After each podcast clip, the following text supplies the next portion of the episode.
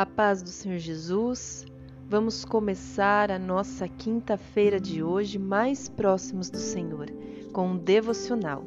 Aqui é Ana Carolina, do Concordas de Amor, e hoje eu quero muito ler os seis versículos de Isaías 12, que diz assim: E dirás naquele dia: Graças te dou, ó Senhor, porque ainda que te iraste contra mim, a tua ira se retirou e tu me consolaste.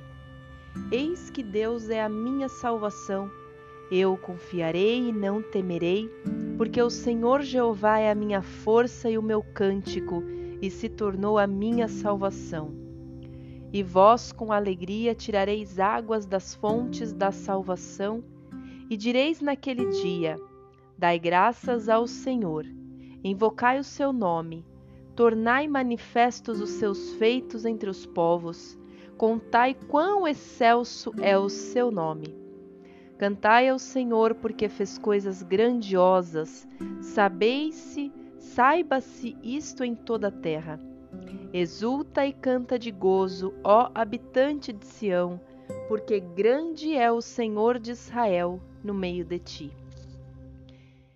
Esses versículos de Isaías 12 vem nos falar de confiança, de gratidão, de entrega a Deus.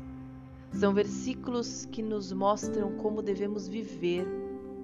O nosso coração precisa sempre lembrar e ajudar outras pessoas a se lembrarem de quão grandioso Deus é, de quão grandiosas são as suas obras. Muitas vezes nas nossas fases tristes, nós nos esquecemos mesmo que passamos por coisas boas ou até diminuímos o efeito daquela grande conquista do nosso ser. E aí nós precisamos nos lembrar daquilo que o Senhor fez por nós.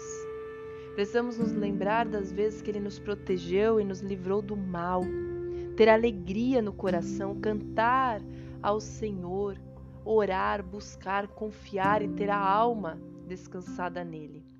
Acabamos por diminuir muitas vezes as obras dele e nós não podemos fazer isso. Então que a gente leia, inclusive eu deixo esse convite a você, releia Isaías 12. E sempre que possível, leia-o como se você mesmo estivesse declamando, declarando isso a Deus.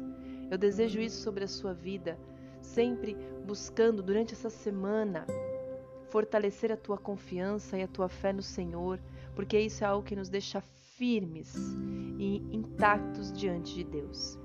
Que o Senhor te abençoe, abençoe sua quinta-feira, fique na paz do Senhor Jesus e até amanhã, se Deus quiser.